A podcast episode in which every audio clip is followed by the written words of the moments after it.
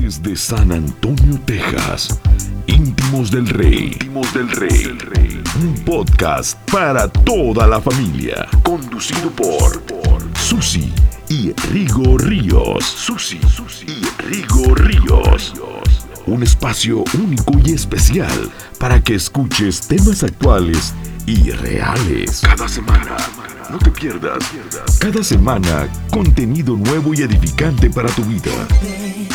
Del Rey. Íntimos del Rey.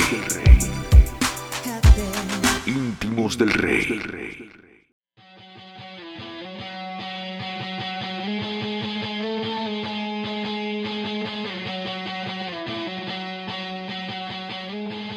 Hola una vez más, familia bonita de íntimos del Rey.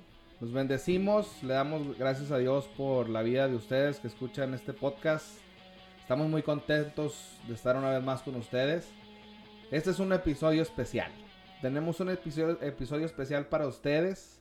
Un tiempo especial donde vamos a estar hablando de un tema, un tema que conlleva a muchas preguntas, a muchos tabúes, a muchas, pues muchas, muchas cosas que la gente no sabe, ¿verdad? Mucha gente, mucha gente habla de estos temas, escucha este tema y se asusta.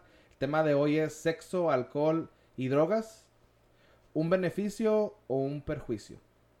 Y para platicar con ustedes de este tema, pues el invitado muy especial que tenemos es nada más y nada menos que el pastor Rigoberto Ríos Guajardo. Eh, él es, eh, bueno, yo, yo porto su nombre, yo tengo el nombre de mi tío, mis padres me nombraron por, por mi tío ah, de, esta manera y es un honor tener, llevar este nombre este, y servir al Señor, ¿verdad? Como una promesa de Dios. Ahora, pastor, quisiera usted saludar a la audiencia. Hola, Rigo, gracias por esta oportunidad que, que nos das de acompañarte en, este programa y le agradecemos mucho a Dios por esta oportunidad también de compartir con ustedes algunas ideas sobre este tema que desde que me invitaste y me comentaste se me hizo por demás interesante por lo que estás diciendo tú en la introducción, que son temas tabúes dentro de los círculos cristianos y, religiosos tal vez, pero sin embargo es un tema que, que hoy por hoy está en boga porque pues estamos, ¿verdad? inmersos muchos en, este, en, situaciones así como estas, que lidiamos todos los días con gente que puede estar en problemada con lo que es el, eh, las drogas, el alcohol y el sexo. Sí, ¿verdad? Eh, eh, ¿Cómo le dicen a usted? ¿El pastor de qué? ¿De las boinas? pues eh, así me dicen de repente. De repente. Ya ve que a Crispín le dicen, a Crispo le dicen el pastor de los Converse. el pastor Crispín Alvarado. Es que lo que pasa que el pastor Rigo, desde que yo tengo memoria, siempre ha utilizado boinas. Y entonces es como un gesto, así como la puente, que lo ven y, le ven las boinas. No, cuando yo tenía ocho años, yo recuerdo que, y usted se va a acordar de ese campamento, porque yo no me olvido lo mencioné, de hecho lo mencioné en el, en el podcast pasado. Nos llevó, ¿cómo se llamaba ese lugar, ese rancho? Era como un ranchito, como un lugar. Híjole, de tantos ranchos que eh, visitamos. allá, por el panteón del, por donde está el laguito. En, aquí en Piedras Negras, por el panteón de Los Ángeles. Sí, más para adentro estaba. Sí, Jardín de Los Ángeles, más para adentro. Este, la verdad, y, era adelante del rancho El Refugio. Era un bodegón que había por ahí. Una bodega. Un bodegón ahí que la verdad no recuerdo ni quién era la persona que nos lo prestó, pues hace muchos años. Pues estamos hablando de 22 años. Fíjate, entonces. 22 años. Ya estás viejo, Rigo. Ya, ya estoy ruco, no, sí, sí lo siento, eh. bueno, no, me, acuerdo que en ese, en ese evento, me acuerdo que acabábamos de terminar de jugar, creo que era voleibol o andábamos jugando con, con globos de agua o algo así, que andaba todo mojado. Sí. Y ahí fue cuando usted no, nos dejó, este, nos dejó decidir de recibir a Cristo y recibimos a, a nuestro Señor Jesucristo. Gracias a Dios. pues son recuerdos que, que pues marcan la vida de uno, marcan la vida de uno. ¿cuánto usted tiene de ser pastor? Eh, 31 años. O sea, yo estaba en la panza de mi mamá cuando, cuando ya usted estaba ejerciendo como, como el pastorado. Sí, pues ah, para así brevemente, en el 87 un sábado 17 de octubre de 1987 hice, mi- hice mi decisión por Cristo en una campaña al aire libre que tenían ahí los hermanos de, en aquel entonces, el Centro Evangélico de Fe Unido, este, pastoreado por el pastor, mi pastor todavía, Fernando Ruiz de la Rosa, aunque yo de niño ya tenía conocimiento, este, de la palabra, la nosotros asistíamos a, a una iglesia bautista, etcétera, pero en el barrio, prácticamente el barrio del Infona nos, nos comió. Sí. Y yo estando en la secundaria, no sé, por ahí, como que perdí el, el rumbo hasta la edad de 20 años que hago mi decisión por Cristo en esa fecha tan memorable. Y lo recuerdo, pero como si fuera ayer.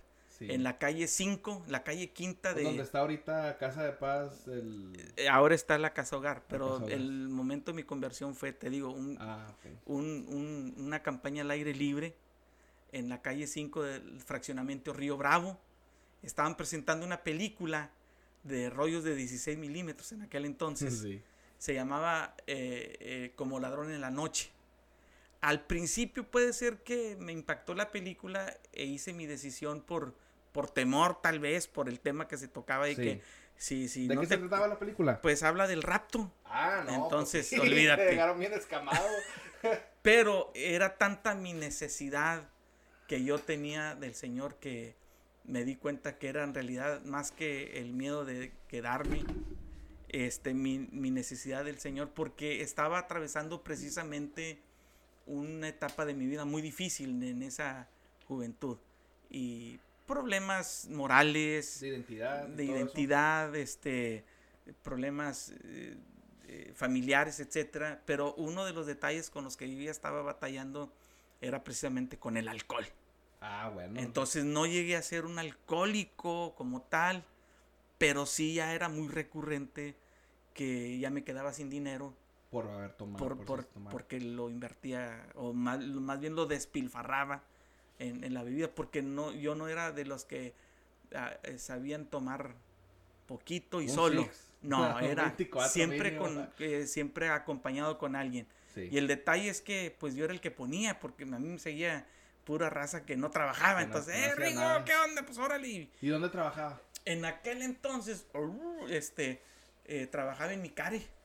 Desde muy chavillo, a los 15 años de edad, eh, tuve un contrato especial por ser menor de edad Ajá. en mi care. Me acuerdo que mi primer trabajo fue en aquel entonces en el Tajo 2, Tajo 1 y luego Tajo 2. Y a la edad de 20 años, que fue cuando hice mi decisión por Cristo, a los 21 años, en el 88, me bautizo, mayo del 88, 8 de mayo de mil- 1988, y luego en septiembre de ese año me fui al Instituto Bíblico Emanuel, Ah, ya en, la la- en, en Monterrey, nacional. en la carretera nacional, la Facultad Teológica Emanuel. Y me acuerdo que esa semana, a punto de irnos, se viene el huracán Gilberto, pum, que azotó bien feo Monterrey, entonces se tuvo que postergar, no sé, dos, tres semanas, yo no sé cuánto tiempo. Les fue feo, ¿verdad? Sí, Allá, porque sí, estuvo sí. feo ahí. Y entonces ya llegamos allá al Instituto Bíblico. Gracias a Dios estuve ahí mi internado por dos años. Y ya en el 90, este, en abril del 90, un- me parece que un 17 de abril, 16 de abril, es cuando me ordenan como ministro. La raza dice, me ordeñaron. no, pero te, ordeñaron como ministro. ahí, este, pues ya gracias a. Dios, oficialmente declarado como ministro del Evangelio de Jesucristo. Y a partir de ahí, ya en mi casa, centro de alabanza, empiezo ya a, a- a colaborar como pastor asistente. Después con el tiempo eh, pastoreo eh, lo que era el centro evangélico, después es el- el, este, la comunidad cristiana Casa de Paz. Aquí Sí, en sí, la sí, colonia. Infonavit, en la, colonia de los- Ugarte. la de las piñatas. Eh, ahí. Y entonces yo les digo de repente a, a la gente que nunca me imaginé que yo llegara a pastorear el templo de cuyas ventanas yo llegué a quebrar cuando estaba chavalillo, haciendo mis travesuras. No, hombre, ve. Entonces, gracias a Dios ahí estuve como 15 años tal vez. Y luego mi pastor me llama nuevamente a- Al a- centro. al centro alabanza para asistirlo, aunque nunca dejé de tener oficina en centro alabanza. Ah, ok, Porque ok. en todos estos 33 años siempre he estado este, pegado con el pastor Fernando, trabajando hombro con hombro Sí, con sí. él.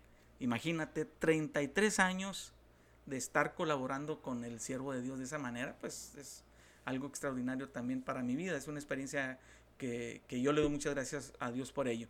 Y desde entonces, pues aquí estamos, Sí, sí, así haciendo distintas funciones.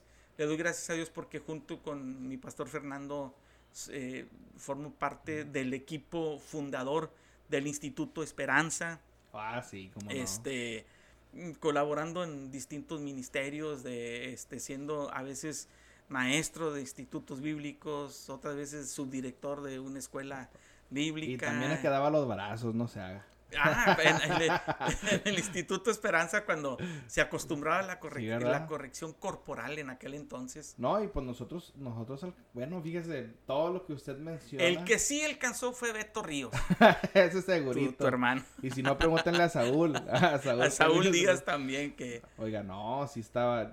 Pues nosotros alcanzamos todo eso. Sí. Nada más que yo, de los tres, que somos los, los. Bueno, de los tres que tuvimos que estar ahí. Eh, también mi hermano José, que yo ya en el norte. Pero se me hace que de los cuatro, soy el que tiene un poquito mejor memoria. Y me acuerdo desde In- In- Instituto Esperanza, cuando estaba detrás de la iglesia donde está ahorita, ahora Centro Alabanza, me acuerdo de los, de los juegos de madera, estilo Sí, americano, sí que andabas jugando en la tierra ahí y te En sentías que andabas en San Antonio jugando porque eran de madera como los de allá. Y los salones, me acuerdo, a mí me regañaba la maestra, no, no, no digas esa palabra, yo, ¿por qué no? Pues, "No, hable bien, niño, y, y pórtese bien, pero me acuerdo que también, ah, ¿sabe de qué me acuerdo? Un detalle que a la- tal vez usted no puede, no puede decir, ah, era tal persona, ahí había una traila, por, la, Sí, por atrás, estaba sí. una trailita, y creo que era una familia de americanos los que Sí, vivían el ahí. hermano David Cutts, David Cutts, sí, ahí vivía él, su esposa y sus dos hijas. Dos niñas, Sí, ¿verdad? eran Sí. misioneros que ahí estuvieron. Como no tenían un lugar donde tener su traila, pues les dimos la oportunidad de estar ahí en la escuela. Y, aparte, pues se fueron a Estados Unidos, este... El hermanito estuvo muy, muy, muy, muy enfermito. La verdad, no quiero mentir. No se acuerda bien. Mm, O sea, me acuerdo bien de él. Sí. pero no recuerdo el detalle, soy muy malo para esto. Que cuando la gente mm, fallece o muere, de repente pregunto, oye, ¿cómo está? Oye, digo, pues ya murió t- Ah, caray, tengo la idea. Sí, sí, Este, sí. No, No, sé la verdad, pero sí, sí, me acuerdo muy Bueno. bien del hermano David Katz. Ya para... ta- ta- a mí me da hasta gusto acordarme. O sea, me, me hace sentir bien. Pero ya para entrar al, al tema, ¿verdad? Lo que viene siendo el tema que estamos tocando hoy, sexo, alcohol y drogas.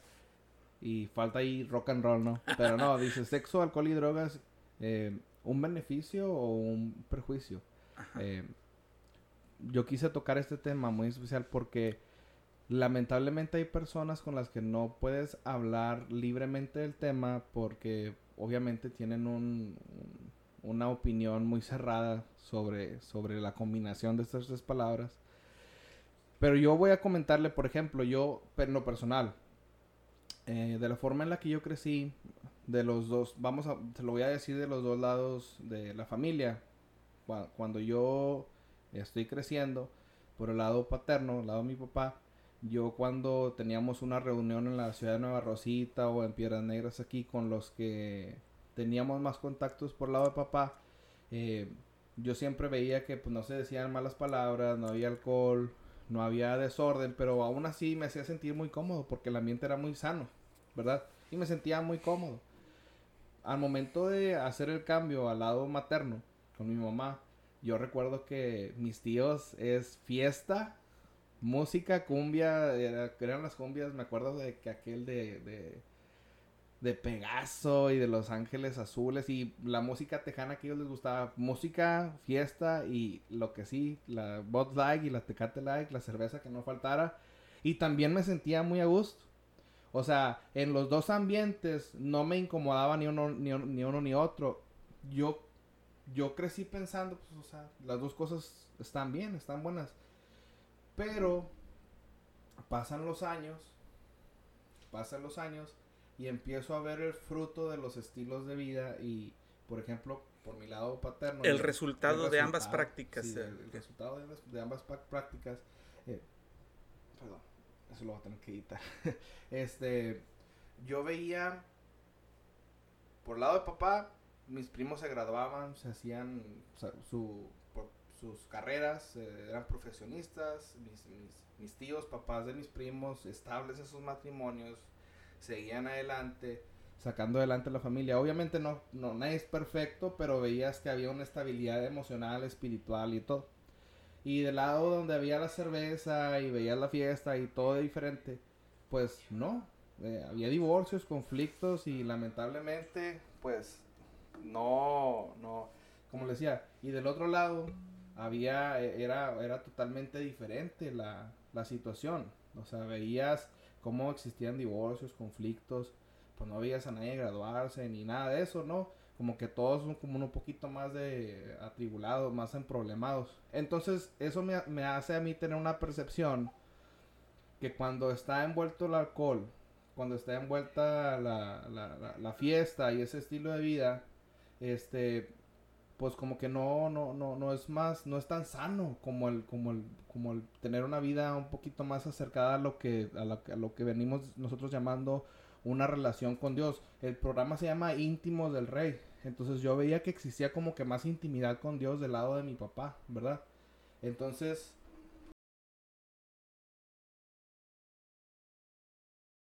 tengo, tengo yo como una, una percepción equivocada o usted que ha tratado por tantos años, ¿verdad? Todo tipo de familias. eh, ¿Nos podría da- dar una idea o una opinión un poquito más extensa? Bueno, este, por principio de cuentas, eh, decirte que tu percepción en este particular eh, no es tan errada, ¿verdad? No, yo no te podría, eh, en el asunto en particular de lo que pasó con tu familia que dices donde había este inmiscuido ahí el alcohol, quizá drogas, no sé, eh, de manera específica. No me consta, Sí, sí, sí. no quiero yo pecar de decir sí o generalizar. Sin embargo, las estadísticas, los estudios y las experiencias que nosotros vemos en, en- en todas partes, podemos ver que si el uso del alcohol definitivamente siempre traerá perjuicio hacia la persona O sea que lo consume. El que consume alcohol, o sea, estamos hablando de una persona que es adicta o que es, que es, Sí. que es alcohólica, ¿verdad? Sí, mira, mira, es que en Proverbios, me parece que es en el capítulo 20, en el primer versículo, dice, el vino es escarnecedor y la sidra alborotadora. Cualquiera que por ellos hierra no es sabio. O sea, cualquier persona que se inclina al uso desmedido del alcohol, ya sea vino, ya sea la cerveza, no es una persona sabia. Sí, es lo que te decía, el Ujú. 21. El vino es escarnecedor, la sidra alborotadora, y cualquiera que por ellos hierra no es sabia. Sí, o lo sea dije que como- prácticamente como si, si se lo sabe. Este es un principio que la Biblia nos dice, Sí. por principio de cuentas. O sea, prácticamente, pues nosotros en- como nuestra cultura mexicana, ¿verdad? Nuestra cultura mexicana es, vamos a hacer una carnita, o menos aquí en el norte, vamos a hacer una carnita y que no falte la vironga, así dice la Sí. raza, ¿va? que no falte la cerveza. Y hasta le echamos cerveza a la, a la carne a veces y Sí. todo. Pero es como que una cosa nunca falta la otra. ¿Verdad? Es parte de la cultura es, y es que es lo que se nos ha enseñado también. Porque si usted ve los comerciales de Tecate, es, ven- te venden la Tecate cuando están haciendo una carne asada o en una fiesta, ¿verdad? Pues obviamente es para la fiesta. Pues obviamente que, que este, el, el aparato publicitario siempre va a presentar que el que consume ese tipo de cosas es persona exitosa, personas contentas, felices, etcétera. Sin embargo, pues eso dista mucho de la, de la, de la realidad. Y como te decía, ahorita volviendo a ese pasaje, a ese proverbio de Salomón, Por principio de cuentas no hay sabiduría. La persona no actúa con sabiduría cuando se inclina a esto. Ah, te puedo decir que este se puede correr el riesgo y el peligro de, que una persona que empieza a usar el alcohol puede caer en, en los lazos del alcoholismo. Tiene esa propensidad a hacerlo. Sí. Fíjese, cuando yo estaba viendo el, lo que viene siendo el tema, cuando escribí sexo, alcohol y drogas, ¿sabe de quién me acordé? Y pues todos lo conocen. Sí, acaba de salir una película de la vida de él, de Bohemia Rhapsody, o Rhapsody se llama la canción de Freddie, Mercury. Es una combinación que, que él utilizó en su estilo de vida. Es la, era la droga, el sexo y el... Sí, de, hecho, las personas que están en esos círculos, eh, pues es un modus vivendi. Es la forma de vivir sí, es un modus operandi. O sea que, que también yo recuerdo de niño que, que mi hermana eh, le ofrecían eh, trabajo de modelo y mi papá le decía no. O sea, definitivamente no, porque ese ambiente, la farándula y todo eso. Sí. Es, es, una, una, forma de vida muy, muy así. También José José. José José también tuvo muchos problemas con el alcoholismo y la drogadicción. Y pues me imagino que eso conllevaba también a... sí, pues es un gran número de personas que te digo que están en esos círculos que caen en, estos lazos. Y ya no están con nosotros, o sea, son pues personas que ya... Y todavía hay personas que están con vida y... Y, siguen haciendo. Pues tú ves las entrevistas y ellos mismos declaran, yo estuve metido en este rollo y, y, tuve problemas. Y lo que, lo que sí es cierto es que cuando uno cae en los lazos del consumo, el abuso y el consumo de, de, lo que es el alcohol, se convierte en alcohólico y normalmente esas personas terminan mal. Sí. Este, por ejemplo, hablabas ahorita de nuestra cultura aquí en México. Lamentablemente, eh, desde yo creo que épocas no sé si prehispánicas o precolombinas, pero por lo menos con la llegada de los españoles aquí a América, se viene el consumo desmedido de, del el alcohol o el vino y luego pues ya después la, la cerveza y ese tipo de cosas. Y pues la gente estuvo subyugada por causa del consumo del alcohol. Wow, increíble. Yo hablaba con hablaba con eh, un amigo y me y, le, decía, ¿verdad? él está estudiando medicina y me decía que pues que buscara en línea, ¿verdad? Que buscara en línea diferentes artículos y, a ver qué opinaba uno, otro dice, porque eso es como yo estoy estudiando medicina, eso es lo que yo hago. Me meto y leo artículos de ciertas clínicas y encontré una de la clínica en internet. Ah, déjame busco aquí. Clínica Mayo 5. Mayo, Mayo Clinic, dice. Mayo Clinic. La clínica Mayo. Mayo Clinic. Y este. Ellos dicen, prácticamente resumido, dice. Es mejor que no tomes alcohol. Es mejor que no consumas el alcohol en tu sangre, en tu cuerpo. Porque aquí dice: el consumo excesivo de alcohol puede aumentar el riesgo de tener problemas de salud grave. Incluye. Habla como de cinco diferentes formas de cáncer pancreatitis, muerte, muerte súbita, o sea que de repente te pueden morir, suicidio porque es un depresivo. Colesterol. Todo eso sube, todo eso te este afecta. Y dice, y si eres un bebedor que te tomas una copa diaria, aún tomando una copa diaria, dice, el cáncer esofágico puede, puede ser víctima de, ese cáncer tomando una copa diaria. Entonces, eh, es muy interesante, es muy interesante darte cuenta, o sea, sin tener que ir a las escrituras, a la palabra de Dios, a la Biblia, darte cuenta que en lo natural el ser humano dice, pues es mejor no hacerlo. Pero como todavía estamos nosotros tan arraigados a, a formarlo parte de nuestra cultura.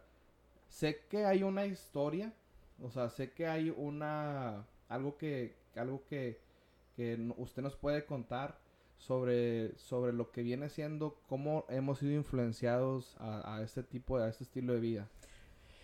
Sí, yo eh, platicaba una ocasión y te lo comentaba a ti que me llamaba mucho la atención que este, cuando viene, viene la invasión de los españoles acá y vienen misioneros católicos romanos acá a América, a México propiamente, y entonces la, la entre comillas llamada evangelización no fue otra cosa más que quitar la, la idolatría prehispánica que, que, el dios Tlaloc, que el dios Huichilopostli, que Tzalcóatl, etcétera. O sea, quitar los dioses morenitos y trompuditos para después ponernos otro tipo de idolatría. Esa es mi percepción. Sí. ¿Me explico? Y este. Y me llamaba la atención que de los siete pecados capitales que mencionaban, o que se mencionan, no está la borrachera. Wow. Y la borrachera es condenada muy drástica y, muy fuertemente por la Biblia, por el Señor. La borra o sea, no estamos hablando del alcohol, estamos hablando de la borrachera. No en, no en sí del consumo, la borrachera, es decir, el abuso del alcohol. Sí. Dice que los borrachos, que los equipara con los adúlteros, con los homicidas, con los ladrones, los mentirosos, ni los borrachos, ni los fornicarios heredarán el reino de Dios. O sea, en otras palabras, está completamente reprobada la borrachera. El estilo de vida es. me explico. Eh, ahora, este, te digo, me llama la atención que no, no están en los siete pecados capitales, que es este la lascivia, la gula y no sé qué otras más, la verdad. Son siete que se mencionan. Pero ahí no está mencionada la borrachera. Y yo, yo les decía que históricamente me doy cuenta que era una manera en que tenían subyugado al pueblo indígena a través de la borrachera. ¿Por qué no se tenía la capacidad en aquel entonces de erradicar la borrachera en estas personas cuando se supone que Dios tiene poder para, para, para romper esas ataduras y esas cadenas? Lo que pasa es que ahí se le estaban implantando una religión. ¿Me explico? Alguien dijo por ahí que la religión a veces tiene buenas intenciones, pero hace daño. Porque en lugar de acercarte más a Dios, te separa. La religión en sí. ¿verdad? En sí, ¿me entiendes? Eh, y entonces yo, yo decía, ¿por qué en los pueblitos, en los ranchitos, donde hay parroquias, este, no tienen la capacidad de erradicar la borrachera? siendo que la borrachera muchas veces provoca, o la borrachera en sí, no quiero decir muchas veces, siempre provoca perjuicio, siempre lacera y siempre daña no solamente a la persona que abusa del alcohol, sino también a los que están a su alrededor. Invariablemente, donde hay alcoholismo, siempre vamos a ver familias en conflicto, desintegración familiar, eh, vamos a ver abuso, divorcio, eh, vamos a ver eh, violencia, vamos a ver este, pobreza. Siempre incluye puras cosas malas. Malas. La borrachera es lo que trae pobreza. Este, lo que trae es después espíritu de rencor, amargura, rechazo, resentimiento estoy hablando todos... De, derrota, de derrota. Todos esos problemas morales y problemas emocionales. Amén de los problemas físicos y de salud que acabas de mencionar. Claro, claro. Me explico. Entonces la borrachera, el, abuso del alcohol siempre va a llevar, siempre va a llevar este tipo de problemas. Sí, sí, miren, el... Dicen, dicen yo, he escuchado que dicen, todo en exceso es malo. Todo en exceso es malo. Pero definitivamente de lo que más nos ha afectado eh, como, como latinos, como hispanos, mexicanos, yo podría decir que la borrachera es uno de los que escuchas más comúnmente. Oye, sus papás se divorciaron. No, lo que pasa es que su papá era muy borracho. O la mamá, no tiene que ser necesariamente el hombre.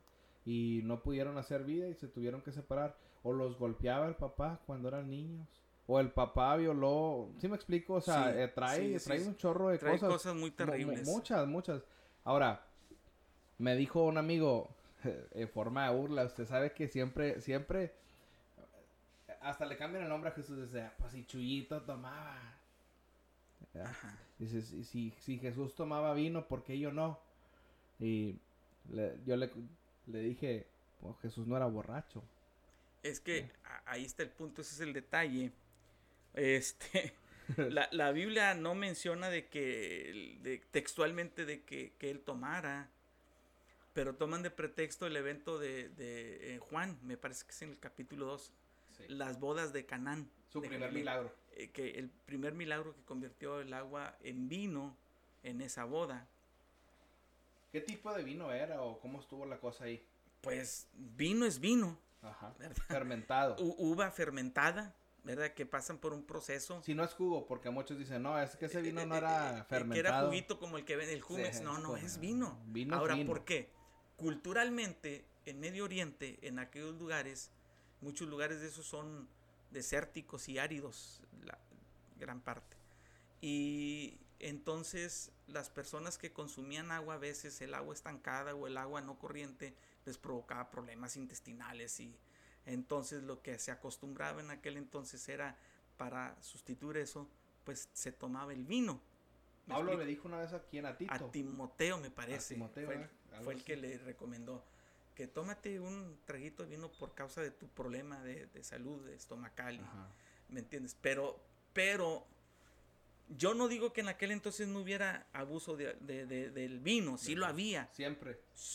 ahí lo Siempre había. existía. Pero lo que te quiero decir es que Jesús lo acaba de decir, Jesús no era un borracho, no era un borracho. Entonces aquel que toma de pretexto, no es que Jesús tomaba, sí, pero no se pone hasta las chanclas. Sí, sí, no, Ahora- nunca menciona. Este, ¿qué cantidad tomaba Jesús? No lo sé, la verdad. No lo sé. Pues no dice, no. Pero también Nunca. por el otro lado podemos hablar aquello que se conoce como pecado cultural. Nunca había escuchado eso. Este, yo lo escuché hace muchos años por primera vez. Estaba con un amigo que vinieron de visita de Argentina, fíjate, vinieron de Argentina. Eh, un grupo, el grupo Rescate.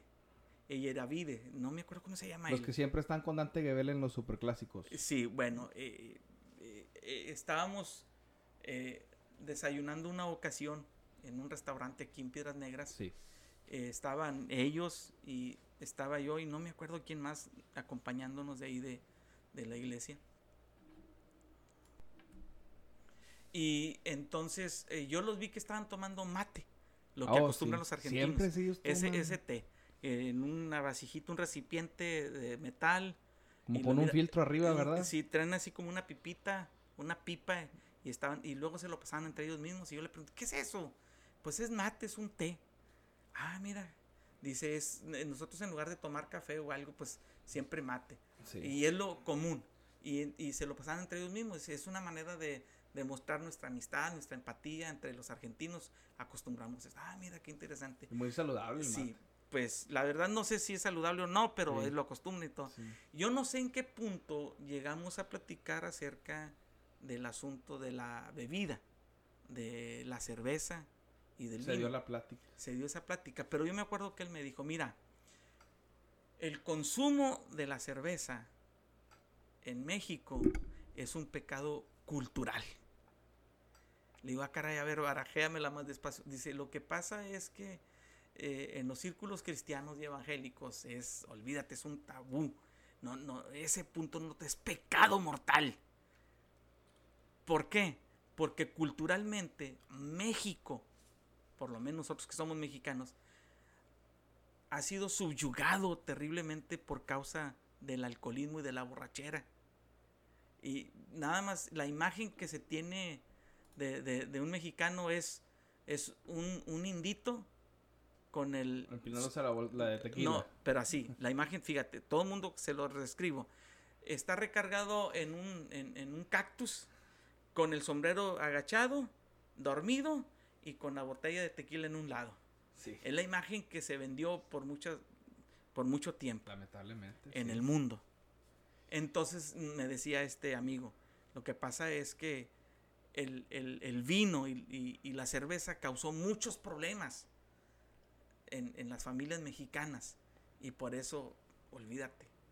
Dice, pero para nosotros, por ejemplo, en Argentina, él me decía esto, por ejemplo, es lo más común que tú ves el grupo de jóvenes que sale de la iglesia, van a una pizzería y, y toman una cerveza junto con la pizza como tomar cualquier refresco. pero nada más. Cerveza. Pero nada más. Cerveza con alcohol. Eh, es la cerveza, cerveza. Dice, pero nada más hasta ahí. Dice, no se tiene el problema que se, que se tiene muchas veces acá. Entonces, bueno. Yo es es, que es más saludable la, la cerveza que la Coca-Cola, si te pues pones a pensar. sí, tal vez, no sé, la verdad. Lo que sí te puedo decir es que las dos pueden ser igual de, perjudica- de perjudicables. Entonces a veces este eh, el cristiano no toma cerveza, pero ah, ¿cómo tomamos Coca-Cola? Mm, Tomamos, digo. Porque Sí, sí, sí. Todas. Bueno. Nada más hace calor y Otra ya. cosa que yo también me di cuenta, por ejemplo, eh, he hecho viajes a Europa, he estado en varios lugares de... Y yo me acuerdo, por ejemplo, estar en París, Francia, en, no sé, en Italia, y en, la- en el momento que estamos en un restaurante, en la carta, cuando te ofrecen la comida, lo que tú vas a pedir siempre es agua, eh, café o vino. No viene el refresco. En serio, no es como En- aquí. No es que, ah, pero es parte de la carta. Entonces, ¿qué es lo que va a querer? ¿Agua? Normalmente es agua o vino. Ah, caray, no, pues. Y yo, pues, decía, no tienen este Coca-Cola o Fanta. Y como que me dicen, ah, caray, ¿este qué onda? Porque acá lo- cultura. eh, eh, sí, la cultura, me explico. Entonces, volviendo al asunto de pecado cultural, En México. en México, la verdad, el consumo de la cerveza y del alcohol este, exorbitante ha hecho mucho daño. Eh, el abuso del uso del alcohol. Entonces, ¿cuál podría ser el epílogo? ¿Cuál podría ser el, la, ¿cómo te diré? La, la- el consejo es, en cuanto esté al alcance de tu mano, evita el consumo del alcohol. Evita el consumo de la cerveza y evita el consumo del vino porque la Biblia dice que el que el que se inclina o el que comete el error de, de inclinarse a esto no es sabio, no hay sabiduría ahí. ¿Me explico? Sí, no. en- en- Entonces, igual- puede, puede que alguien diga, no, pues yo este, tomo una copita o una cervecita. Bueno, si a ti eso no te hace daño, yo no soy nadie para decirte, este, ya no lo hagas, ya queda en la conciencia de cada persona. Pero mi consejo muy particular es que si no tienes necesidad de eso, no lo hagas. No lo hagas, sí. ¿Me explico? Ahora también. Ojo, perdón, ver, perdón que dígame, ah, dígame. para nada más para cerrar la idea. Eh, yo personalmente pienso que no es pecado el, el consumir propiamente el vino. O, el pecado es el abuso. Y es una herramienta que el diablo puede usar para, para lazar el corazón de las personas. E- ese es el punto. Fíjese, el, el concepto, el concepto del alcohol, y, y por eso nos estamos extendiendo tanto en el alcohol, porque es como el primer, el abuso del alcohol es como el primer paso, ¿no? Porque mucha gente, eh, yo estuve en ambientes muy, muy feos, y, y en esos ambientes siempre escuchaba yo a las 2, 3 de la mañana, ya cuando todos estaban borrachos, saca el truco, saca el truco. ¿Y qué es el truco? Droga. Para aguantar más despiertos y seguir emborrachándose. Eh, históricamente yo llegué a leer que los soldados romanos se emborrachaban tanto, luego ya después de estar bien llenos iban y, y se, se provocaban el vómito para seguir tomando. Ese era su truco. Ese, eh, ah, este, yo estuve, por ejemplo, en anfiteatros, en ruinas. Sí. de teatros y anfiteatros romanos, por ejemplo, en, en, en, en Israel, Turquía, donde hay esos lugares. Y, y habían unos lugares que le llamaban los vomitoriums, Vomitorios.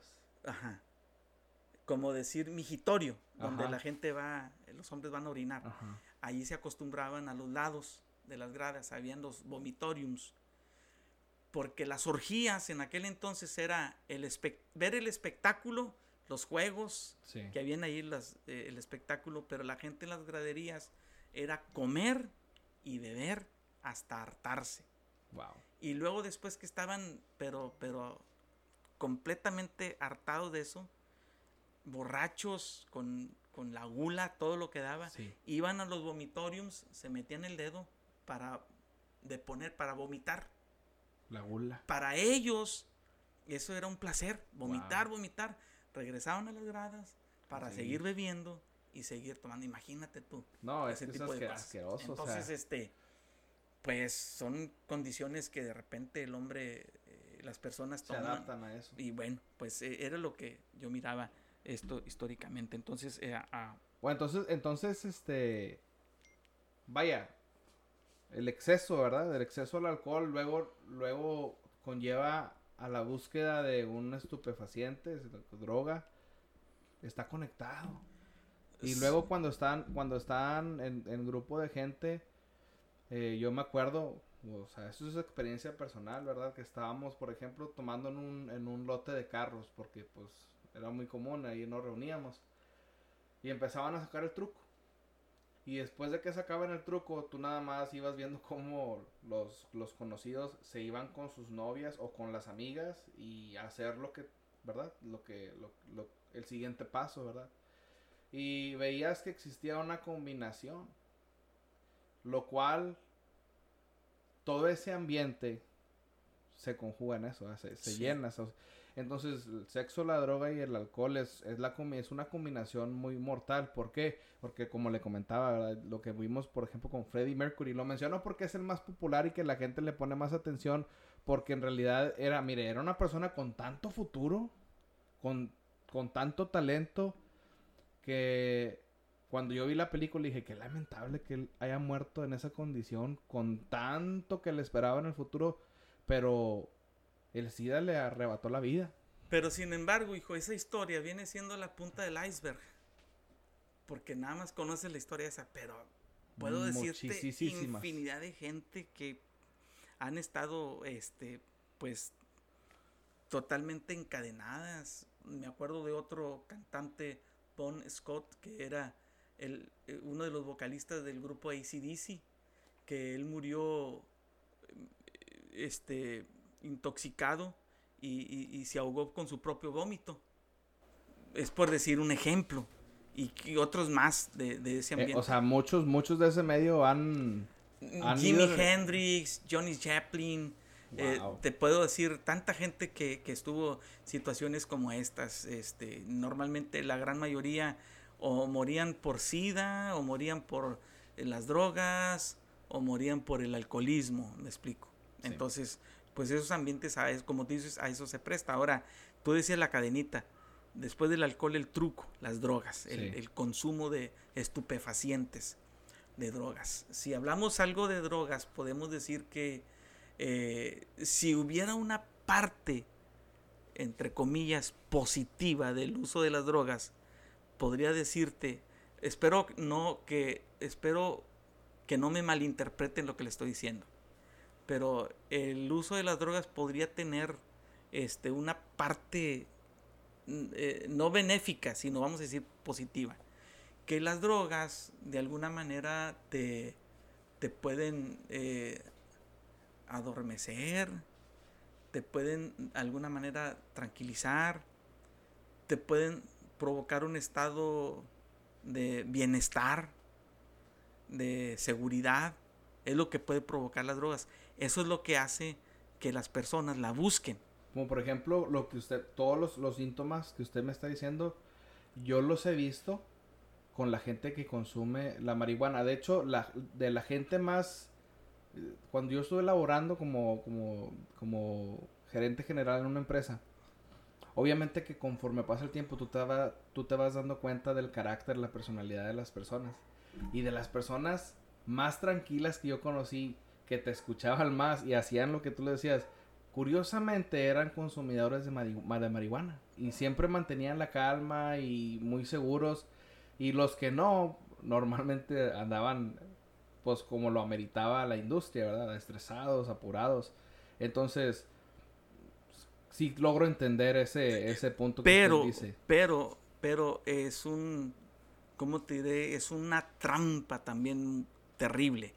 Te estoy diciendo eso, pero en realidad definitivamente las drogas, al igual que el alcohol, siempre minarán eh, eh, a, la persona, o sea, siempre le robarán la paz, le robarán su economía, le robarán eh, su integridad como tal, porque definitivamente cualquier persona que consume drogas va, va a caer en los lazos de estos estupefacientes y va a terminar mal.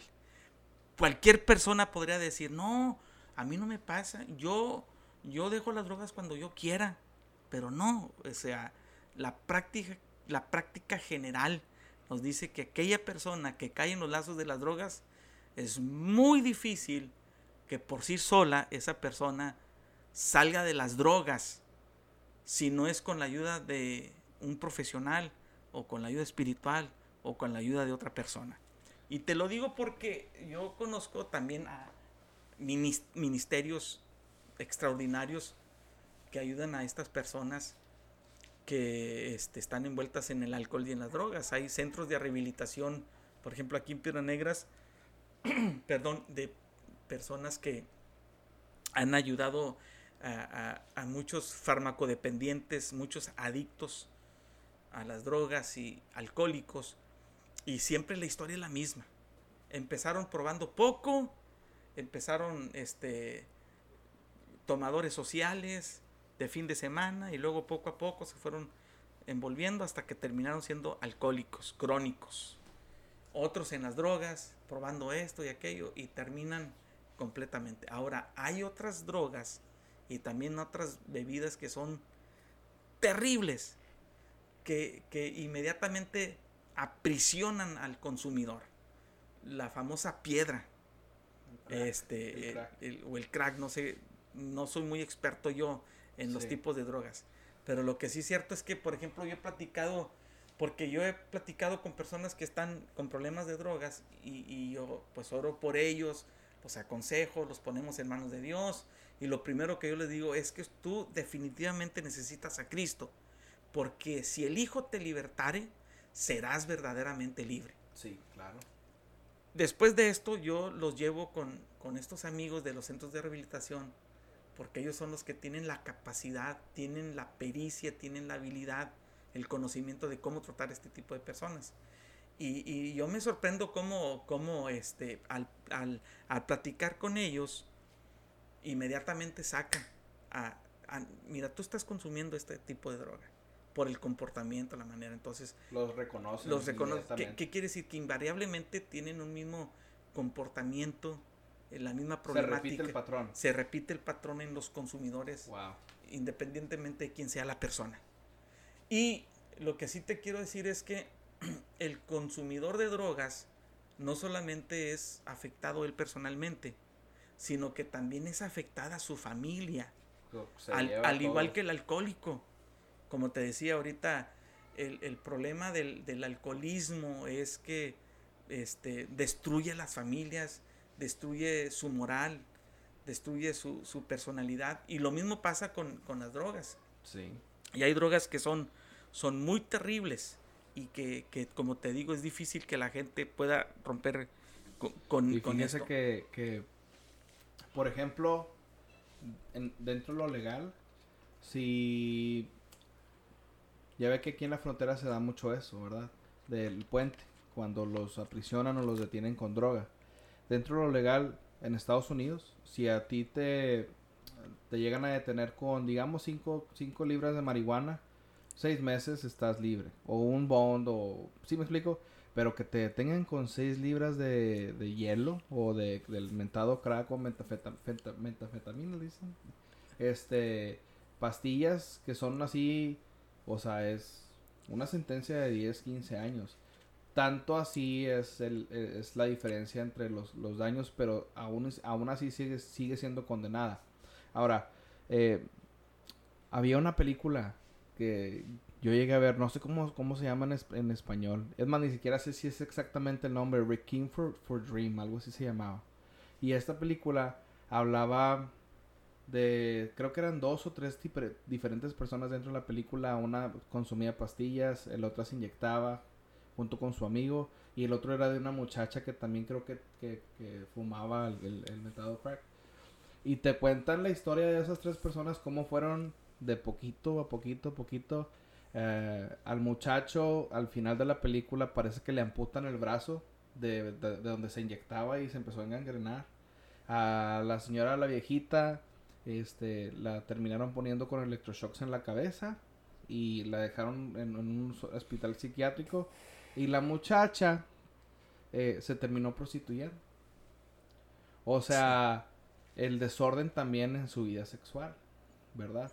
Que muy, muchas veces la prostitución de por los dos lados se llega se llega a tener que alcanzar de parte de esas personas que consumen porque se acaba la economía y están buscando algún recurso o roban o se prostituyen o asaltan a la gente. Entonces, ahí en la película ves como ella luego se tiene que andar prostituyendo para poder tener para su droga. Eso también es un... Es, que, como te digo, es otra forma en que te destruye la economía. Porque las drogas son caras, no son no cuestan cinco pesos. Eh, son, son caras. Entonces, para que una persona pueda subsistir en el consumo de las drogas, este, para empezar, va a perder su trabajo porque lo va a hacer un desobligado. Porque no tiene capacidad de, de tener responsabilidades, porque es presa de las drogas. Pierde su trabajo por esa causa, tiene que delinquir, tiene que hacer cosas indebidas, ir en contra de la ley, eh, convertirse a sí mismo también a un traficante para es un círculo vicioso terrible y entonces como te digo también acaba con la economía no solamente de él sino también de su familia yo recuerdo hace muchos años llegó un, amigo a la iglesia un domingo en la mañana y me dice Rigo por favor ayúdame estoy totalmente acabado. En aquel estoy hablando hace como 20 años, en aquel entonces, me, me, dijo, ya me, ya me eché mi negocio, tenía un negocio muy próspero, ya me lo eché, porque tuve que estar vendiendo cosas, cosas, cosas, cosas, estoy bien endeudado. Me dijo, porque yo estoy consumiendo de 1500 a 2000 pesos por semana de drogas. En aquel entonces era un mundo de dinero, de dinero ¿Cómo? ¿Pero cómo? Sí, dice, lo que pasa es que la estoy consumiendo y aparte como saben que yo ya estoy bien prendido con la droga, pues abusan y, me la dan cara y yo tengo que consumirla. Y entonces, este, me acuerdo que esa persona me dijo, por favor ayúdame, lo que tú me digas que yo haga, por tal de librarme de esto, este, yo lo voy a hacer. Y me acuerdo que textualmente me dijo esto, y disculpen lo que les voy a decir me dijo, Rigo, si tú me dices traga popó, me dijo la palabrota, yo lo hago, por tal. Y le dije, mira, ¿hasta dónde el diablo te, tiene? Haciéndote creer que comer eso, pero, ¿cómo es posible? O sea, es irrisorio lo que me estás diciendo. Pero sí te tengo la solución. Es Cristo Jesús. Tú necesitas al Señor en tu vida. Para no hacerte el cuento largo, yo lo llevé a Cristo y le dije, pero tú necesitas someterte a un proceso. Sí, ayúdame por favor. Ese mismo día en la noche, con sus papás, me acompañan y lo llevo con un amigo fuera de la ciudad a un centro de rehabilitación. Y le dije, te vas a quedar los tres meses que te piden aquí para que puedas romper con el vicio, con esto. Estaba totalmente atado. Gracias a Dios él, él pudo librarse pero ¿qué pasó? Que él necesitó la ayuda de alguien. De alguien. Entonces, si, si tú eres una persona que nos estás escuchando ahora mismo y estás siendo presa de las drogas y del alcohol, no te engañes a ti mismo, no te mientas a ti mismo diciendo, el día que yo quiera lo puedo dejar. No lo vas a poder dejar tú solo. Necesitas la ayuda de alguien. Y date cuenta, o sea, tienes que poner los pies sobre la tierra y darte cuenta de la realidad. Tu vida se está destruyendo, tu familia se está destruyendo, estás perdiendo a tus seres queridos, estás perdiendo la confianza, la credibilidad, tu trabajo, tu futuro. Entonces tú necesitas buscar a alguien que te ayude. Ve con, ve con un profesional, ve con un pastor, con un amigo, alguien con un amigo que le tengas confianza y, ábrete de capa, dile, sabes que estoy embroncado, emproblemado, necesito ayuda. Y yo sé que si tú haces esto y, haces a un lado tu orgullo, haces a un lado eh, la mentira y el engaño que tú mismo te estás provocando, yo sé que tú vas a encontrar solución a esto. Necesitas definitivamente alguien que te ayude. Alguien que te ayude y nosotros estamos convencidos de algo muy muy importante para nuestras propias vidas y estamos convencidos de que Dios siempre quiere lo mejor para nosotros. Porque mucha gente dice, no, Dios quiere lo bueno, no, Dios quiere lo mejor para tu vida. Eh, y en el programa, eh, en programas pasados, habíamos mencionado, no sé si usted recuerda al pastor eh, García, Freddy se llama García. Freddy García. Freddy, García de, San Antonio. Clamor en el barrio. clamor en el barrio. yo le comentaba a mi esposa que ese fue el primer libro que yo leí y que terminé y que quise leer más porque veía los testimonios. Y yo veía cómo en, por medio del libro nos hacen entender que Dios tiene suficiente poder. Claro. Y suficiente poder para liberarnos de, de esa de esa maldición, de esa atadura del, del alcoholismo, de las drogas, de todo lo, lo, que nos hace afectar, nos afecta y nos, nos, nos priva de muchos beneficios, de muchas bendiciones, como la familia, como cosa más importante. Y el mensaje que estamos tratando de proyectar es que la gente pueda entender que Dios está ahí. Mire, Íntimos del Rey se enfoca en, en, en, que podamos edificar la vida de una persona y que ellos puedan recibir esa bendición y tener esa intimidad con Dios. Y siempre la ayuda va a llegar de eso, de la intimidad de una amistad, de la intimidad que puedas tú tener con Dios, de una persona que esté conectada con Dios. Eh, hay ministerios enormes como el que está en Saltillo, ¿cómo se llama? Sí, eh, este... del hermano Carlos Pacheco. Que, que, eh, no te cobran ni un 5, ¿verdad? O sea, es, es, sin, es sin costo. La misma iglesia, ¿verdad? Eh, y esto lo menciono por lo siguiente, porque mire, a una persona que no está buscando, que no está buscando tener una relación con Dios o buscar a Dios como opción de ser liberado del alcoholismo, de la droga, de los excesos que pueden haber caído, pues le cuesta miles de pesos o, dólares e, ingresarse en una clínica que muchas de las veces no les van a ayudar del todo, eh, van a, porque va a haber un vacío.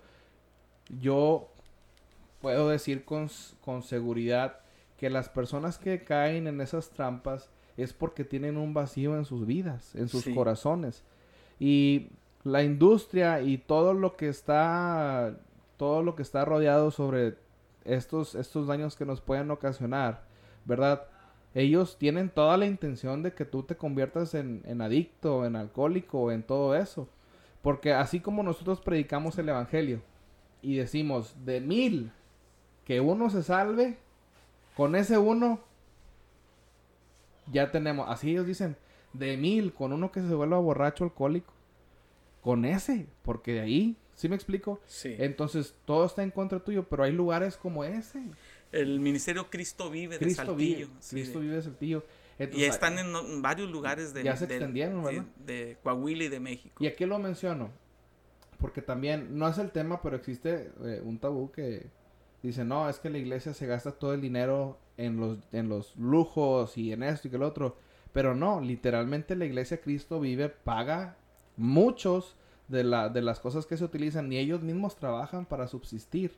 Pero hay ministerios como Cristo vive que están buscando bendecir, rescatar a las personas que están en esos vicios, ¿verdad? Y nosotros queremos hacer énfasis que siempre están esos lugares. Siempre, si tú estás escuchando esta plática que estamos teniendo, hay recursos, hay lugares donde no tienes que ser rico, donde lo único que necesitas hacer es tomar la decisión de querer ser libre de buscar un mejor futuro, vida. Y te lo digo, si tú lo que quieres es vivir, nuestro Dios está listo para darte vida y vida en abundancia y libertad para que tú puedas decidir sabiamente el rumbo que tú quieras tomar en tu vida.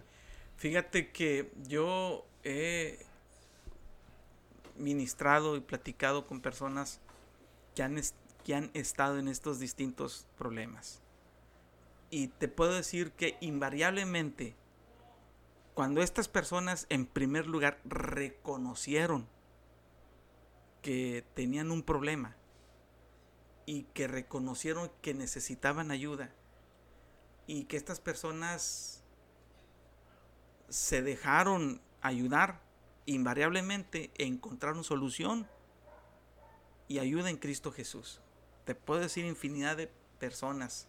Eh, sí, me acuerdo de un muchacho que su mamá me dijo, pastor, ayúdeme por favor, no sé qué está pasando. Hablé con él y me decía, pastor, estoy asustado. Porque él estaba consumiendo no sé qué tipo de psicotrópicos, de qué pastillas. Dice, pero me asusté tanto porque yo me acuerdo haber estado con mis amigos de, la, de la escuela, de la prepa. Y luego después terminé, desperté en el baño de mi casa bañándome. Tirado en, el, en, en, en, la regadera. Y entonces dice, yo me asusté porque haz de cuenta que mi mente estaba como, como en cortocircuito. Porque decía, es que hace unos, hace unos momentos estaba con mis amigos en la escuela. ¿Qué estoy haciendo en la regadera? Como si se hubiera teletransportado. Exactamente. Entonces dice, yo empecé a investigar y me di cuenta que tenía más de tres días en el vuelo, perdido ah. completamente. O en automático, en vuelo automático. haz de cuenta, pero estaba en un eminente peligro porque por tres días fue y vino a la escuela, por tres días estuvo en su casa, por tres días estuvo en la calle, por, desconectado completamente de la realidad. y, cuando él me estaba platicando, él estaba llorando y me decía, por favor ayúdeme, pastor, ayúdeme, necesito hacer algo. Le dije, el primer paso ya lo diste, reconoces que tienes un problema y reconoces que necesitas ayuda y que tú solo no puedes tú y yo estamos juntos en esto, no te preocupes. Tu familia está junto con esto y te vamos a ayudar. Recuerdo también otro, otra persona que eh, ahí en la iglesia donde estaba pastoreando en Casa de Paz, yo estaba predicando y, luego él viene y se me pone enfrente ahí en el púlpito y luego me dice, pastor. ¿En plena predica? Sí, me paró así. Pastor, pastor, ¿qué pasó? Ahorita que termine, canta esa de eh, ese, ese coro que me gusta mucho para danzarle a mi Señor. Le, sí, sí, hermanito, siéntate ahí, tranquilo. Y al ligero, no, no se preocupen, me vino a decir un, un mensaje nada más. Y yo seguí, o sea, no me inmuté ni nada, sino que le seguí. Es que también la infona estaba bueno. pero terminando, voy y hablo con él. ¿Qué onda contigo? Y, y tuve que hablar con él. Tú estás bien atado con las drogas, etcétera, etcétera, etcétera. Y él decidió este, que yo le diera la ayuda y la recibió gracias a Dios. Y me acuerdo que una ocasión yo iba a salir fuera de la ciudad. Y le dije a este amigo, mira, yo voy a salir fuera de la ciudad, no va a estar mi familia, no voy a estar yo, voy a estar una semana fuera. Quiero que te quedes en mi casa. ¿Y para qué quiere que me...? Porque quiero que me la cuides. Cuídame en mi casa. Y me acuerdo que antes de irme le dije, mira, tienes dos opciones. Puedes hacer de mi casa un burdel, si tú quieres. O tener en cuenta que es la casa de un siervo de Dios y que tú me la vas a cuidar. Y se soltó llorando. ¿Por qué lloras? Es que nunca antes nadie me había tenido confianza como esta. bueno, esta es tu oportunidad. No pierdas la confianza que te tengo. Oye, cuando regresé, vi el pasto cortadito. El, eh, tenía yo, me acuerdo, el, el lavabo tenía eh, un problema de, plomería arreglado. una pared pintada, limpio. Entonces, wow, fue un cambio ¿Qué, ¿Qué pasó con esta persona? Que esta persona se dio cuenta que alguien lo valoraba. Porque muchas veces los que están presos de las drogas se sienten completamente desanimados y desahuciados y dicen, es que nadie me no respeta, no sirvo para nadie, nadie me valora. Amigo, tú que me estás escuchando, quiero decirte que tú eres de gran valor para Dios. Y aquellos que conocemos el amor de Dios, queremos, queremos decirte que también eres de gran valor. Dice la Biblia, el que no ama no ha conocido a Dios porque Dios es amor. Entonces, tú lo que necesitas es acercarte con aquellas personas que realmente te van a valorar y que realmente te van a ayudar porque aman ayudarte. Entonces, pues ese tipo de personas que están inmersos en las drogas tienen solución. Entonces, eh, tienen solución porque Dios les ama como nos ama a todos nosotros. O sea, para Dios el pecado es pecado. No hay niveles. No hay niveles de pecado. Para Dios, todos los que estamos separados de Él, estamos en problemados. Todos los que estamos separados de Dios, tenemos un destino desastroso.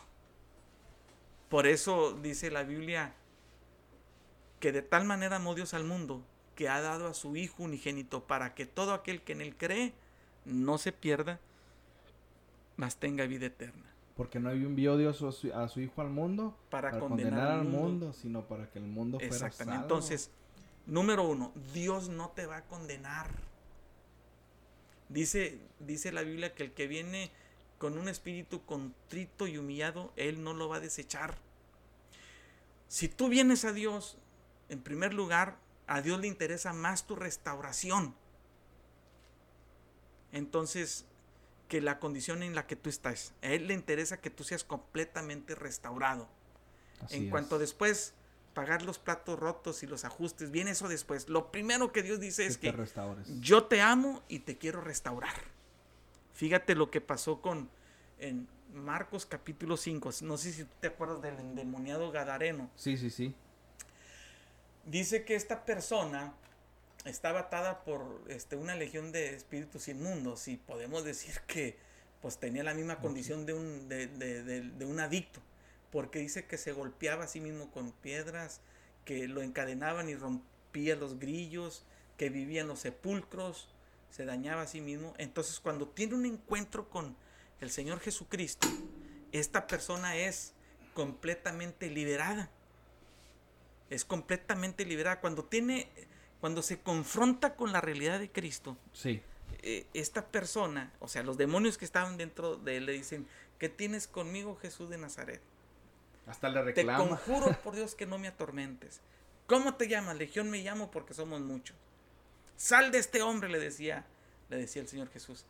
Y estos demonios le pidieron permiso a Jesús. Danos chance de irnos a, a ese acto de, de cerdos que cerdos. están paciendo. Y fíjate qué, qué tanto no sería el enjambre de demonios que los marranitos no aguantaron y mejor se despeñaron. Prefirieron irse a un despeñadero. Ahora, al punto que voy es que este hombre es completamente liberado de su atadura y dice que la gente se asombró y tuvo temor porque al que veían que estaba atado y que andaba haciendo sus despapalles, Ya lo vieron arregladito y en su cabal juicio. Al que pensaba que estaba loco. Entonces, cuando, fíjate, cuando ya Jesús se va de ese lugar, le dice esta persona de Gadara, Señor, dame chance de ir contigo a donde andas predicando. Y le dice, no, mejor ve a tu casa, a los tuyos, y cuéntales cuán misericordia, cuánta misericordia el Señor ha tenido contigo. ¿Qué le está diciendo el Señor Jesús ahí? No, espérate.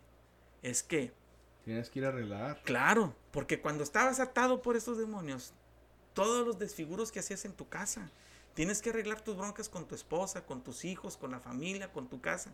Ve mejor allá y restaura aquello que estabas destruyendo cuando tú estabas completamente atado. Ahora que estás completamente libre, pues tienes que restituir de alguna manera. Sí, claro. Pero ¿qué es lo que pasó? Que el Señor Jesús en ese momento lo restaura y luego le, le- le- le devuelve nuevamente a esta persona la capacidad de integrarse a la sociedad, a su familia y le da la capacidad de, restaurar ahí. Es lo que va a pasar con aquel que decide acercarse al Señor Jesús para ser completamente libre. Y me acuerdo también de otro, de otro amigo que, que era albañil, que estaba construyendo los salones del Instituto Esperanza también hace muchos años. Me acuerdo de este amigo Cleofas, tre- tremendo testimonio, y le decían el Copas. El Copas. Este era a lo mejor juego de palabras por el Cleofas, pero también porque agarraba Ah, sí, el, co- agarraba el lunes albañilero. Y muchas veces tuvimos que ir a su casa, "Eh, vente a terminar la chamba. Para no hacerte el cuento largo, su ayudante Luis Rodríguez le estuvo compartiendo a Cristo. Este hombre se convierte. Y luego recuerdo que, que, que después una ocasión llegó con un carrito. Pastor, ¿qué, qué onda? ¿Qué pasó?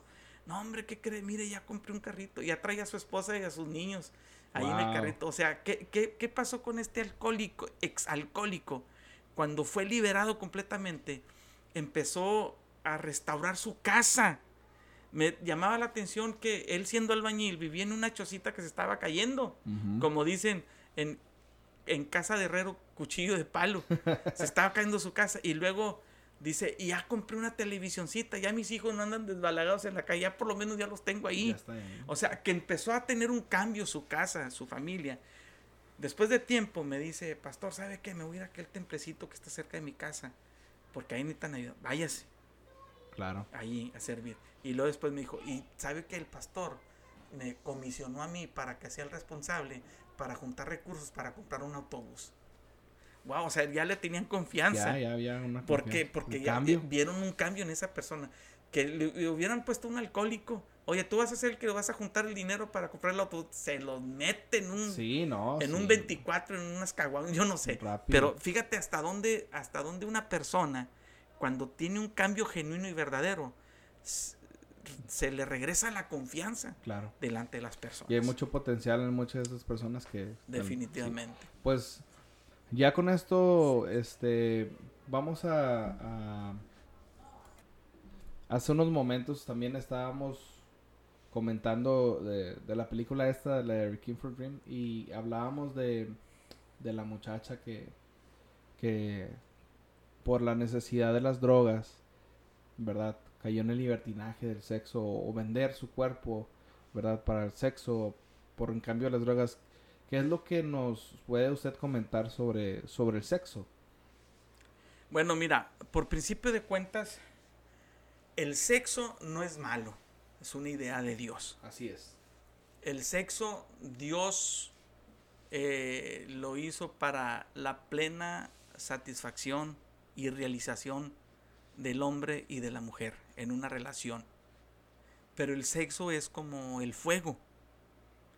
El fuego es saludable, es benéfico y es de mucha bendición cuando está en la estufa, cuando está en el boiler, en el calentador, cuando está en la chimenea, eh, eh, en, en la fogata. Cuando estás en un lugar seguro o en Pero un lugar saca el fuego de esos lugares, se va a incendiar la casa.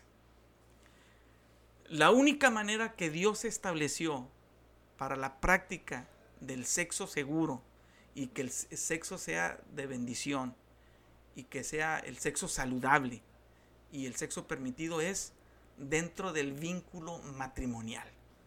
Dios estableció que en el matrimonio también se practique el sexo de esa manera.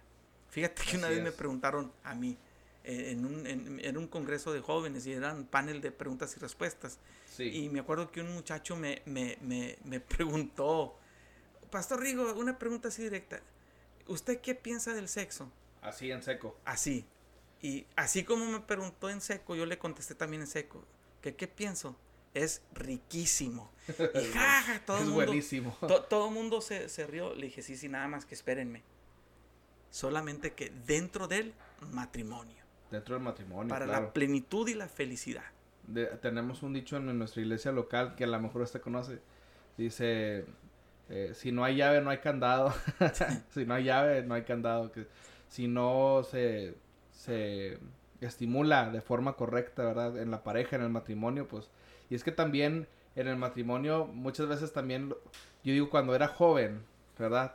De... Tú ves como que también de cómo te lo venden, ¿verdad? De forma tan negativa, porque digamos por ejemplo una música, hay, hay reggaetón que, reggaetón o música urbana que hablan prácticamente pornografía en sus canciones. Sí, Y- bueno. Y, te lo venden de una forma muy obscena y tú como joven tienes la percepción que tal vez así es. E inclusive cuando te hablan del, del sexo, escuchas la palabra sexo, este, aún inclusive en el matrimonio, cre- se crea una confusión en los jóvenes. Pero es totalmente diferente lo que Eh, ellos nos es que hay dos pensamientos este, eh, de mucho extremo. Unos piensan que el sexo es pecado. No es pecado. Porque nació en el corazón de Dios para el matrimonio. Y por el otro lado, piensa que el, que el sexo es la práctica más común que pueda tener cualquier persona. Como si fuéramos animales. Exactamente, algo así.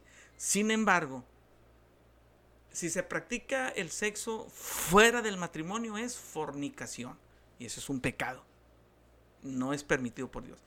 Si se practica el sexo de una persona soltera con una persona casada, eh, ahí se está... Adulterio. Ese adulterio se está rompiendo con, con la fidelidad dentro del matrimonio. Sí. Entonces, el, el- el vínculo más seguro y aceptado por Dios es dentro del matrimonio. Todo lo demás se puede llamar que es perversión.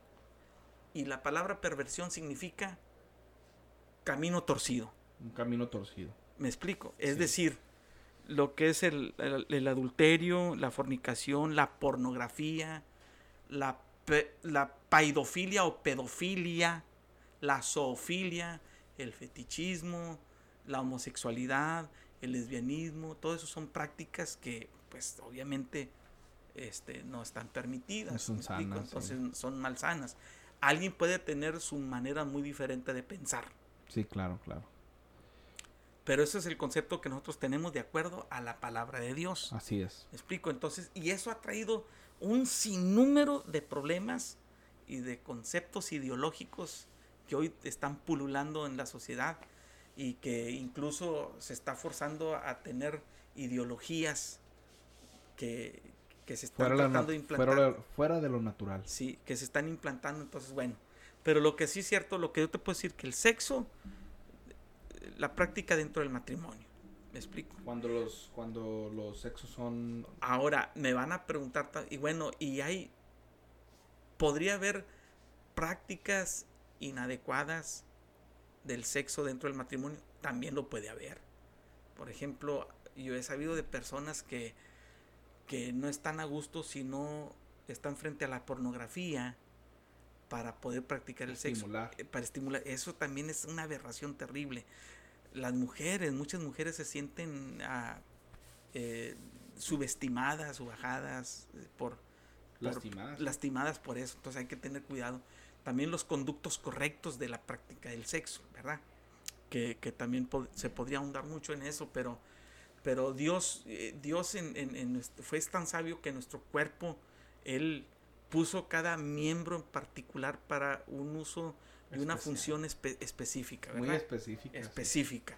La boca es para comer y para hablar, el punto. ¿Me Sí. explico? Sí, y, así.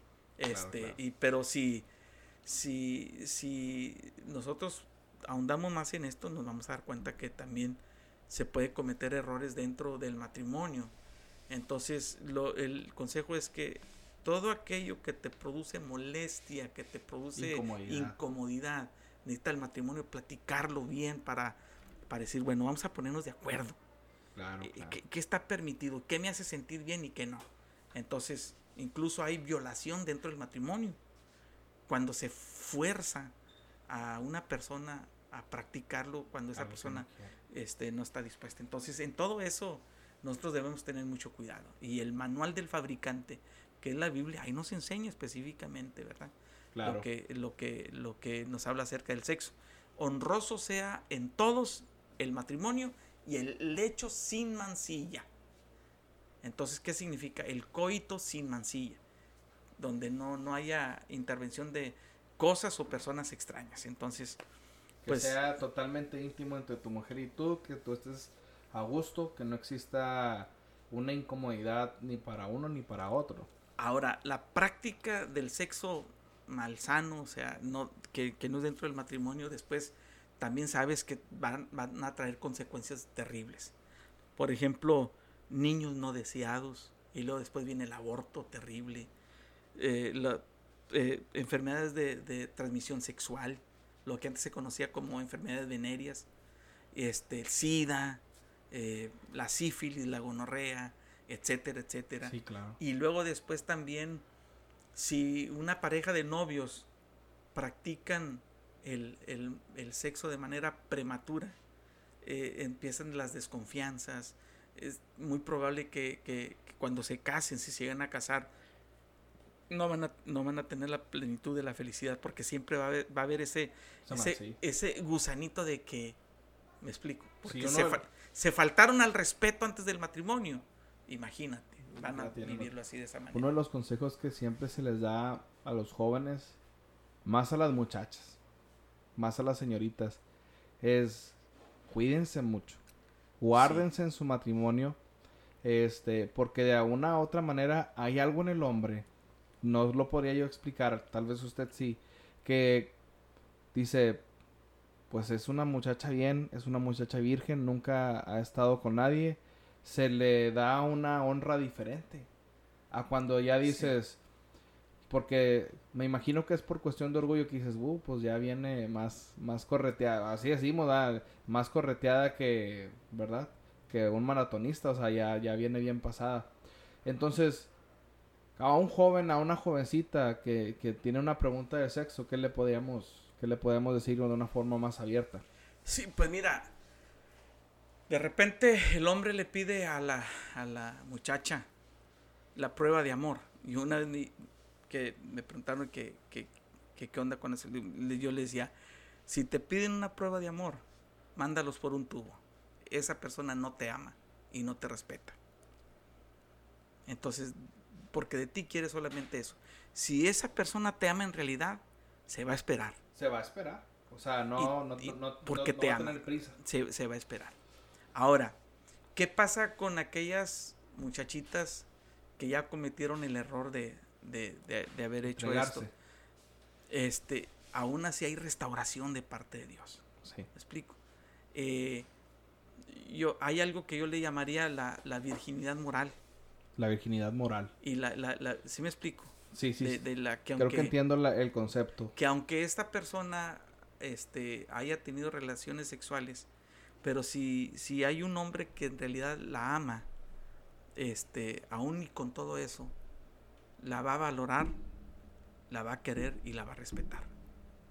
Y se va a casar y la va a amar profundamente, si verdaderamente le ama. Si en realidad es que la ama. Entonces, pero para, para no caer en ese detalle, pues yo le aconsejaría a los muchachos, este, espérense o cásense, que es el consejo que Pablo da en 1 Corintios en el capítulo 7. Si algún hombre tiene fuego.